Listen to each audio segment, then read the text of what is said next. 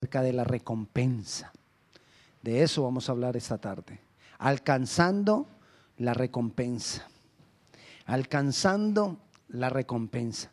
Y el versículo de esta enseñanza, ¿cuál es? Primera de Corintios 9:24. Ese es el versículo que nos vamos a memorizar esta semana. Es necesario que memoricemos versículos. ¿Por qué? Porque cuando tú memorizas la palabra de Dios, en cualquier momento que tú la necesites, el Señor viene y agarra de este depósito donde tú has memorizado palabra y la pone en tu boca y tú la lanzas. Y esos, eh, eh, esos son saetas contra el enemigo. Eso es poder hablarle a la tierra de parte de Dios y la tierra nos dará cuando hablamos palabra. Hay que hablarle a esta nación que suelte bendiciones para nosotros, pero hay que hacerlo con la palabra de Dios.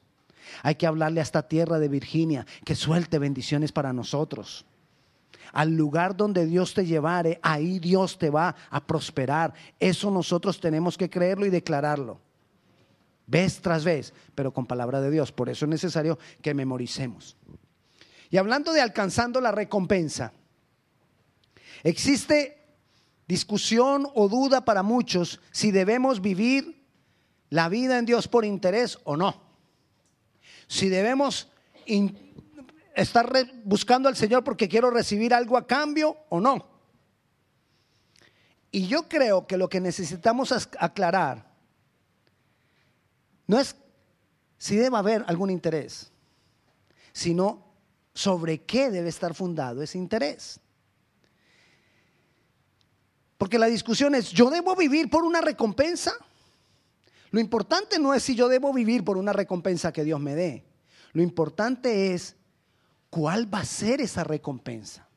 Porque vamos a ver que la palabra nos dice que sí podemos vivir por una recompensa. Pero el problema está, es que erramos muchas veces en cuál es la recompensa por la que vivimos. Ahí es donde está el error. Primera de Corintios 9:24 dice así, ¿no sabéis que los que corren en el estadio, todos a la verdad corren, pero uno solo se lleva el premio? Corred de tal manera que lo obtengáis. Ahí nos está diciendo, ¿podemos correr por, el, por obtener el premio?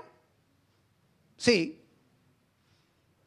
¿Que debemos esforzarnos por obtener el premio? Sí. ¿Por obtener una recompensa? Sí. ¿Por obtener algo a cambio? Sí. El versículo 25 dice también, todo aquel que lucha, de todo se abstiene. Ellos a la verdad para recibir una corona corruptible, pero nosotros una incorruptible. Es decir, nosotros podemos luchar por un interés, pero le repito, debemos mirar es cuál es el interés que tenemos. Debemos luchar para alcanzar el premio, la corona, la recompensa. Debemos tener una meta en Dios, alcanzar algo. Porque si yo no tengo metas, ¿hacia dónde corro? Si yo no quiero alcanzar algo, corro como a la aventura. Dice el versículo 26. Todo aquel que lucha de todo se abstiene. Perdón. Así que yo de manera corro. No como a la aventura ¿Cuándo corremos a la aventura? Cuando no tengo un propósito, cuando no tengo una meta, cuando no sé para dónde voy, cuando no sé por qué lucho, cuando no sé por qué corro, entonces corro en cualquier dirección. Y la idea no es que nosotros corramos en cualquier dirección. Porque si yo corro en cualquier dirección, voy a ser como quien lucha y cuando está luchando le da golpes. ¿A quién? Al aire. ¿Usted se imagina usted luchando y dándole golpes al aire? Eso ni de práctica sirve. De nada sirve darle golpes al aire. Pero muchos se le están dando golpes al aire. ¿Cuándo le damos golpes al aire? Cuando no hay propósito, cuando no hay una meta y cuando no estoy luchando por alcanzar algo. Necesitamos aprender a vivir la vida en Cristo tratando de alcanzar algo. Debo tener interés por una recompensa. La pregunta es, ¿cuál debe ser esa recompensa. Porque si yo tengo mal definida la recompensa, voy a tener mal definida la meta. Y si tengo mal definida la meta, estoy corriendo para donde no es. Y ese es el problema de muchos cristianos. Si yo tengo mal definido mi interés, mi recompensa, le repito, tendré mal definida mi meta. Y si tengo mal definida mi meta, al final de mucho luchar, voy a darme cuenta que luché por lo que no debía luchar y que lo que hice fue perder tiempo, esfuerzo y hasta dinero. Y estoy cansado. Estoy cansado y ya quisiera ni siquiera luchar, pero porque he luchado apuntándole a lo que no es. Algunos luchan por recompensas mal definidas, recompensas que alimentan el yo. Esa es una recompensa mal definida. Recompensas que alimentan el ego. Esa es una recompensa mal definida. Recompensas que están centradas en el ego, el yo o la carne. Y nos defraudamos entonces cuando no alcanzamos los resultados y terminamos. Generalmente, ¿saben qué terminamos? O culpando a otros o culpando a Dios. Es que Dios no me quiere.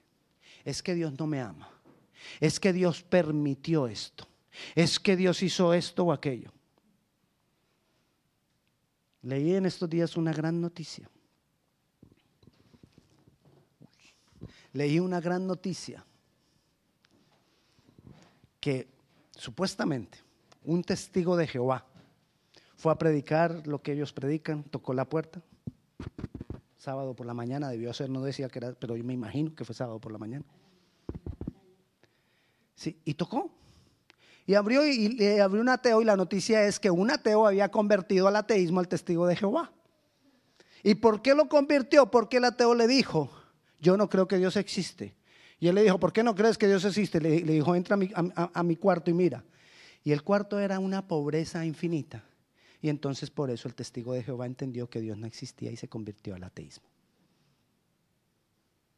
¿Cuál era el problema del que fue a predicar? No conocía verdaderamente a Dios. No tenía definido en sí mismo hacia dónde estaba caminando. Y cuando tú no tienes definido hacia dónde caminas, cualquier viento de doctrina viene y te muestra cualquier cosa y entonces tú dices, ah, ah, tú tienes razón. Dios no existe. Otros dicen, Dios no me quiere. Y si Dios existe, ¿por qué permitió esto? Y si Dios, culpando a otros. Pero cuando culpo a otros? Cuando yo he definido mal la recompensa. Y si definí mal la recompensa, defino mal la meta. Y si defino mal la meta, estoy caminando para donde no es. ¿Y qué voy a tener? Frustración y dolor. Le voy a dar un ejemplo. Vayamos al primer libro de Samuel. Allá atrás, en la época del rey David. ¿Usted recuerda a David, el que mató a Goliat? David, el adolescente, el pequeñito que mató a Goliat, el gigante, esa es la historia que nos cuentan desde niños. David, el pequeño, mató a Goliat, el grande. Y eso es lo que se nos ha quedado grabado. Pero hoy vamos a mirar algunas cosas del rey David que nos van a ayudar a mirar los errores que cometemos cuando está mal definida la recompensa. Cuando está mal definido el interés que yo tengo. En, primera de Samuel, primer libro de Samuel, capítulo 17. Vamos a leer, vamos a leer varios pasajes. Y quiero que comencemos con el versículo 25. Quiero contarle el momento de la historia. Está el pueblo de Israel por enfrentarse con los filisteos. Los filisteos tenían entre ellos unos hombres grandísimos porque no solamente era Goliat, Goliat era el más, el más fuerte, el más vigoroso, el mejor peleador, pero habían otros grandes como Goliat. Entonces Goliat venía todos los días y, y retaba al pueblo de Dios, al ejército de Israel, al ejército de Dios y decía, ¿para qué nos vamos a enfrentar en pelea? Mejor saquen ustedes uno de ustedes que se enfrente contra mí y ahí definemos la guerra. Y todos los días venía y, nadie pues veían a, ese hombre. Parece que eran hombres casi que llegaban más de dos metros y medio. Es decir, como si todos los de la NBA juntitos estuvieran ahí enfrentándose con uno, con unas lanzas grandototas y todo eso. Bueno, ahí estamos el momento de la historia. David no fue a la guerra, era un muchacho. El papá de David lo manda a llevar queso y pan a los hermanos. Y entonces David va y lleva el queso y pan a los hermanos. Cuando escucha al paladín ese que sale y dice, ¿quién hay que se enfrente contra mí? Que ustedes son unos...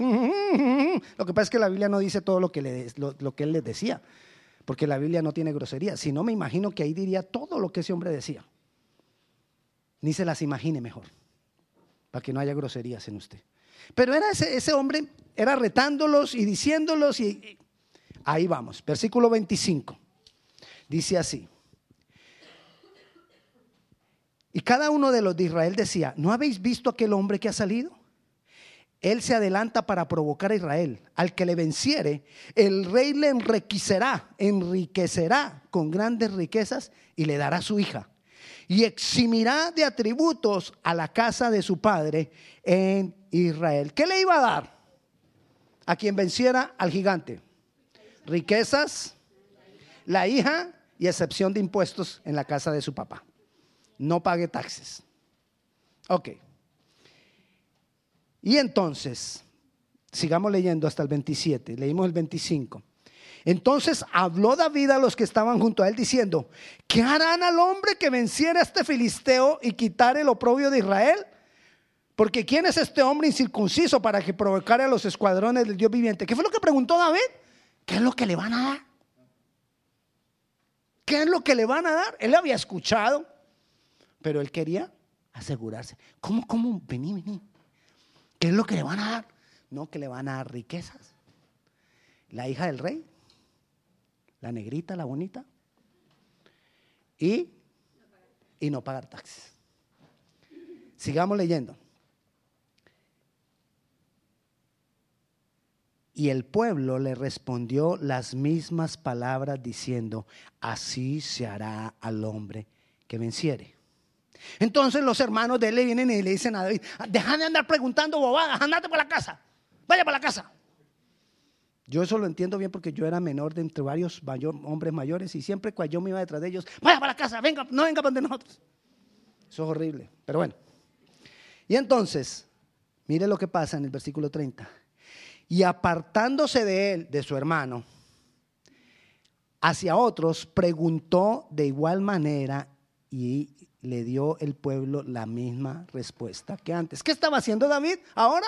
Entonces el hermano le dijo, andate para la casa. Y entonces él dice que se fue a donde otro, se fue a donde otro. Dice, otros.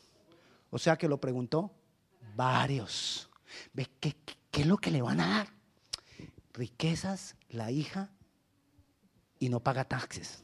Ah, ¿qué es lo que le van a dar al que venza al gigante? Riquezas, él se fue llenando su corazón. Ahí vemos el interés de David. Y si tú lees que el capítulo 18, tú lo lees en varias versiones, vas a darte cuenta y vas a entender que David estaba muy interesado y tenía muchas ganas en ser yerno del rey. No sé por qué. Quizás David lo que pensaba era que si Dios me va a poner a mí por rey, entonces, si yo soy reino del rey, esa va a ser la manera en que yo voy a poder llegar a ser rey. Ya él puso dos cosas mal. Uno, empezó a fijarse en la recompensa pensando en lo que él quería, lo que lo engrandecería.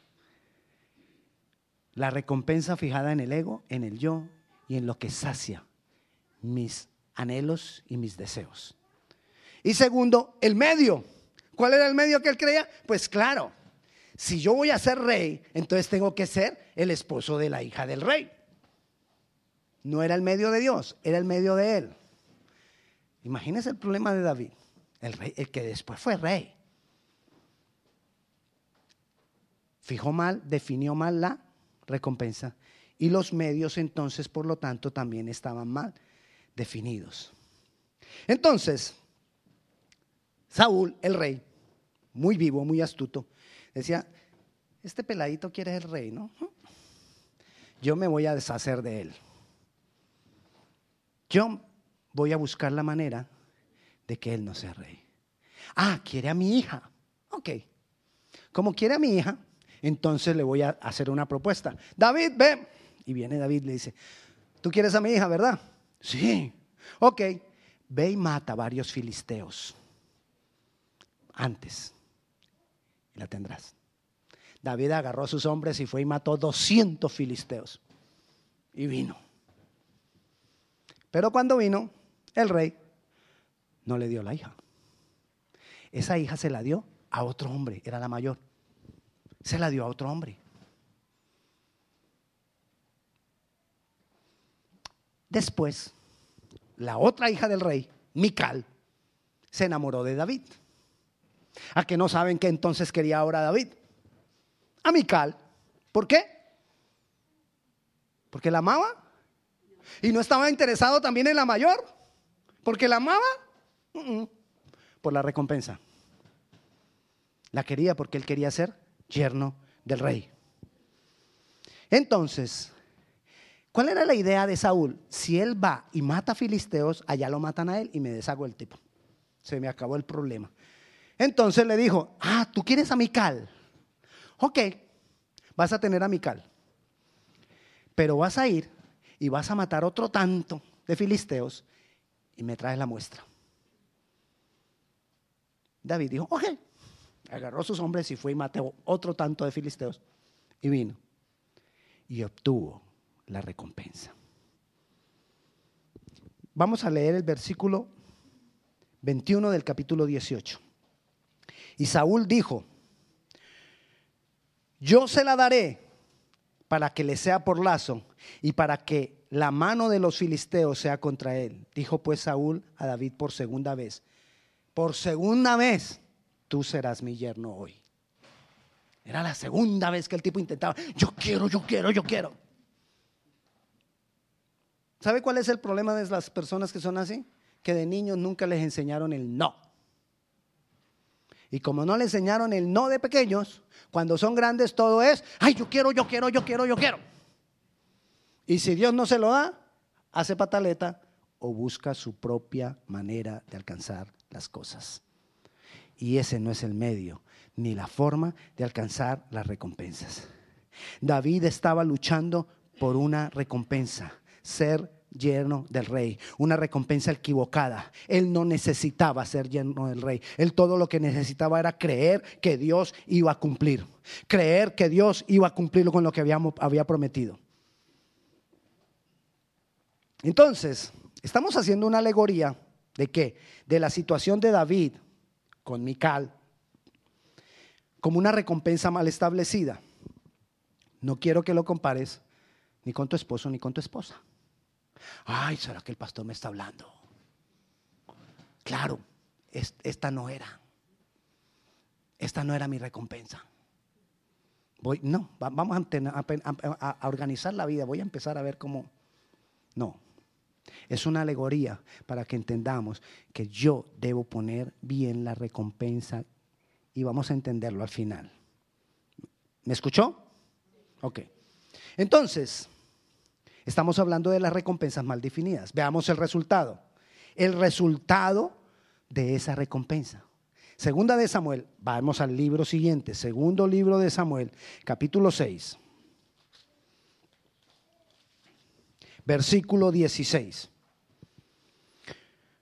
Cuando el arca de Jehová llegó a la ciudad de David, aconteció que Mical, hija de Saúl, miró desde una ventana y vio al rey David que saltaba y danzaba delante de Jehová y lo menospreció en su corazón. Ella se asomó a la ventana y dijo, allá viene el rey, su esposo, allá viene el rey. Y mírelo allá con el pueblo, como si fuera uno más del pueblo y danzando y bailando. Dice que adorando a Dios. A ese tipo sí. Fue lo que dijo Mical, lo menospreció. Cuando yo busco la recompensa equivocada, voy a recibir menosprecio. Voy a ser defraudado. Porque definí mal la recompensa. La alcanzo, sí la alcanzaste, pero ¿cuál va a ser el resultado en ti de esa recompensa? La recompensa errada te llevará, te llevará a desprecio. Lo que verdaderamente tiene valor en Dios no te va a llevar al desprecio. La recompensa te va a llevar, la, la recompensa mal establecida te va a querer llevar a lo contrario que Dios tiene para ti. Te va a querer alejar de lo que Dios tiene para ti. Por eso muchas veces estamos luchando por algo y en vez de cada vez vernos más cerca, de lo que Dios tiene para nosotros, estamos más lejos de lo que Dios tiene para nosotros, porque la recompensa fue mal establecida. Versículo 20 y 21. Dice, Volvió luego David para bendecir su casa y saliendo Mical a recibir a David dijo, cuán honrado ha quedado hoy el rey de Israel, descubriéndose hoy delante de las criadas de sus siervos como se descubre sin decoro con un cualquiera. Entonces David respondió a Mical, fue delante de Dios quien me eligió en presencia de en preferencia a tu padre y a toda tu casa, para constituirme por príncipe sobre el pueblo del Señor, sobre Israel. Por tanto, danzaré delante de él. Mical no quería que David adorara a Dios con libertad. Cuando tú tienes una recompensa mal definida, esa recompensa no va a querer que tú adores a Dios con libertad. La alcanzas, pero no va a querer que adores a Dios con libertad. Versículo 23. Y Mical, hija de Saúl, nunca tuvo hijos hasta el día de su muerte. Es decir, él alcanzó la recompensa, pero esa recompensa nunca le dio fruto. ¿Por qué? Porque la recompensa cuando está mal definida no da fruto en Dios. Muchas veces estamos luchando por lo que no es. ¿Cuál debe ser entonces tu recompensa? ¿Cuál debe ser entonces tu lucha? Fácilmente me puedo equivocar en definir la recompensa y puedo luchar por años por lo que no es y no veo el fruto. Quizás estoy enfocado en mí, en mi, en mi, en mi, lo que sea. Pero cuando tú, tu recompensa, lo que anhelas que Dios te dé, está, está fundamentada en lo que tú quieres para ti, no vas a hallar. No lo vas a hallar. No va a dar fruto. Te va a querer alejar de Dios. Voy a luchar. A luchar no por lo que Él me dé, no por lo que Él haga a través mío, no por lo que Él me satisfaga a mí mismo, sino porque debo aprender que mi recompensa y lo que me va a satisfacer a mí es Él mismo. No lo que Él me da, no lo que Él hace a través de mí, no lo que yo puedo hacer para Él. Él es mi recompensa. ¿Me entiendes? Muchas veces la equivocación fácil es porque yo quiero hacer muchas cosas para Él y creo que esa va a ser eso lo que me va a dar mi recompensa. Y entonces a eso, a lo que yo hago para Él, lo llamamos el llamado, el ministerio. Y luchamos por eso. Y Dios no está interesado en eso. Porque Dios no está interesado en lo que tú hagas para Él. Dios ni siquiera está interesado en tu ministerio. Dios está interesado en tu corazón. Y tú puedes estar luchando por tu ministerio, por tu llamado, por lo que tú puedes hacer para Dios y no lo has ganado bien a Él. Mi recompensa tiene que ser Él. Cuando nos damos cuenta de eso, cuando quizás me doy cuenta que he luchado por vivir para agradar a Dios, pero no lo he ganado a Él, perdí todo mi tiempo. No luches por agradarlo. Pastor, ¿usted me está queriendo decir que yo no me debo esforzar por agradar a Dios? Sí, te estoy diciendo eso. No te esfuerces por agradar a Dios. Esfuérzate por ganarlo a Él. Por llenarte de Él. Esfuérzate porque Él sea tu meta, porque Él sea tu propósito, porque Él sea tu, tu recompensa, porque Él sea tu todo. Porque cuando tú lo ganas a Él, lo demás se dará. Cuando tú lo ganas a Él, Él hará lo demás.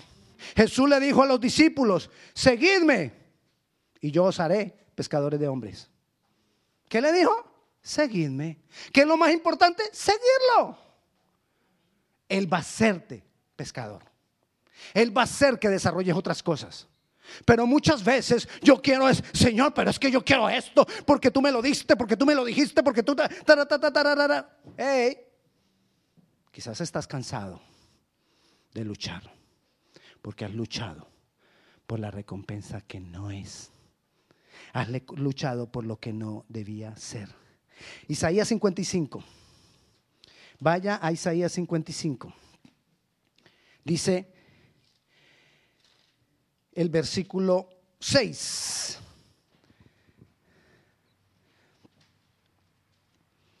Buscad al Señor mientras pueda ser hallado. Llamarle entre tanto que está cercano. Ese debe ser tu esfuerzo. ¿Cuál? Búscalo a Él. Búscalo a Él. Pastor, ¿qué, ¿cómo así buscar al Señor? ¿Se perdió? ¿O qué? ¿Dónde anda? No, Él no está perdido. Perdido nosotros. Buscarlo es esforzarme por tenerlo a Él. Esforzarme por tener más de Él. Esforzarme porque Él esté aquí. Porque Él fluya aquí. Porque Él tome cada área de mi vida. Necesitamos esforzarnos por esas cosas. Por buscarlo a Él. Buscad a Jehová mientras pueda ser hallado. Llamarle entre tanto que está cercano. ¿Por qué? Mire por qué. Versículo 8. Dice el Señor, porque mis pensamientos no son vuestros pensamientos, ni vuestros caminos mis caminos, dice el Señor. ¿Qué es lo que dice el Señor? Hey, ¿sabes tú por qué defines mal tu recompensa? Porque es que nuestros pensamientos están muy alejados de los de Dios. Y Dios está por aquí. Y yo estoy por acá diciéndole al Señor, Señor, esto es lo que tú tienes para mí, esto es lo que tú me has dado, por esto lucho. Y el Señor, estás tan lejos, estás tan apartado, ven aquí. Y cuando tú estés aquí, te llenes de mí, yo voy a unir, te voy a unir a ti a mis propósitos, a mis pensamientos, a mis caminos. Mientras tú no vengas hasta acá, tú seguirás alejado de mí luchando por hacer cosas para mí que yo quisiera que tú no hicieras. Que yo ni siquiera estoy esperando que tú las hagas. Porque yo no espero que tú hagas nada en tu carne. Yo no espero que tú hagas nada por tus propias fuerzas. Yo no espero que tú hagas nada por tus propios deseos y anhelos. Buscar al Señor mientras pueda ser hallado. Porque mis pensamientos no son vuestros pensamientos. Buscadme y viviréis, porque mis pensamientos no son los tuyos. Ni vuestros caminos son mis caminos, dice el Señor. Tú haces eso. Tú lo buscas y mira lo que dice el versículo 10. Porque como desciende de los cielos la lluvia y la nieve, y no vuelve allá, sino que la riega, que riega la tierra y la hace germinar, producir y da semilla al que siembra y pan al que come así será mi palabra que sale de mi boca. No volverá a mí vacía, sino que hará lo que yo quiero y será prosperada en aquello para que la envíe. Si Dios te prometió algo, no luches por eso. Él lo va a cumplir. Si tú luchas por algo que Dios te prometió, es porque tú dudas que Dios lo va a hacer. Y si tú dudas que Dios lo va a hacer, quizás estás dudando que Dios te lo dijo. Y si tú dudas quizás que, que Dios te lo dijo, quizás nunca te lo dijo. Fue tu deseo. ¿Me entiende? Entonces, ¿qué necesito yo? Buscarlo a Él. Que si Él envía su palabra, Él la va a cumplir. Y lo busco y me esfuerzo por tenerlo a Él. Él es mi recompensa, Él es mi meta. Voy a luchar por Él. Quiero más de Él. Quiero tener comunión con Él. Quiero hablar con Él. Quiero escucharlo a Él. Quiero conocerlo a Él. Quiero más de Él. Lo demás, Él lo hará. Porque Él enviará su palabra y Él lo cumplirá. Si tú lo buscas tú mismo, es porque tú no estás creyendo en su fidelidad. No lo busques tú mismo. Búscalo a Él. Llénate de Él. Que Él sea tu recompensa. Versículo 11. Así, perdón, 12. Perdón, sí, 11. Así será mi palabra que sale de mi boca Ah, ya lo leí. No volverá a mí vacía, sino que hará lo que yo quiero y será prosperada en aquello para que la envíe. No estés tan preocupado por lo que Dios va a hacer. No es tu trabajo, no es tu preocupación. Preocúpate por alcanzarlo a Él, por buscarlo a Él. Él hará. Encomienda al Señor tu camino Él hará. Espera en el Señor, descansa en el Señor. No estés tan preocupado por todas esas cosas. No estés preocupado por el trabajo de Él. Debo estar preocupado por lo que a mí me corresponde, alcanzarlo a Él. ¿Cuál es tu recompensa? Ya sabes cuál es la recompensa, ¿no? ¿Cuál es tu recompensa? ¿Cuál es tu recompensa? Él. Ok, entonces ahora volvamos donde arrancamos. El versículo donde comenzamos y vamos a terminar ahí. En Primera de Corintios, capítulo 9, versículo 24, que es el versículo que nos vamos a memorizar. ¿No sabéis que los que corren en el estadio todos a la verdad corren, pero uno solo se lleva el premio? Corred de tal manera que lo obtengáis. ¿Cuál es tu premio? ¿Cuál es tu galardón? ¿Cuál es tu recompensa? Corre, corre de tal manera que lo obtengáis. Esfuérzate de tal manera que, que lo obtengáis. Búscalo y viviréis. Búscalo, búscalo. Cuando lleguemos allá, quizá nos vamos a encontrar con personas que no sirvieron mucho, que no tuvieron grandes ministerios, que no fueron grandes hombres o mujeres de Dios, pero que lo ganaron a Él. Y allá estarán sentaditos en las primeras bancas allá. Y va llegando uno y, nosotros por acá atrás. Mira, fulano, ese no tenía gran ministerio. Ese no tenía, no era un gran hombre de Dios, pero lo ganó a él. Luchó por lo que tenía que luchar. Alcanzó el premio y lo luchó de la manera que lo tenía que alcanzar. No te estoy diciendo que no le sirvas al Señor. Lo que te estoy diciendo es que esa no es tu recompensa y esa no es tu meta. Sírvele, pero tu meta es Él. Búscalo, búscalo, búscalo mientras pueda ser hallado, porque llegará un momento en que Él no podrá ser hallado. Vamos a decirle ahora al Señor que anhelamos eso, que anhelamos buscarle a Él, que quizás no sabemos cómo hacerlo, que quizás somos torpes para leer la Biblia, que quizás somos torpes para entenderla, que quizás somos torpes y vivimos cometiendo errores tratando de aplicarla pero que queremos hacerlo. Porque Él ha prometido que a los que Él llama y a los que oyen su voz, por torpe que sean, no se desviarán. Entonces demostrémosle que nuestro anhelo es Él, que no estamos tras recompensas para suplir para nuestro ego, para nuestro yo, para que digan de mí, ay, ay, el gran hombre de Dios. Allá en el cielo no vamos a ver grandes hombres de Dios. Porque en cuanto a eso, en cuanto a ministerio, allá todos seremos iguales. ¿Quiénes serán mejor que otros? Los que hayan alcanzado la recompensa que es Él. Amén. Vamos a orar.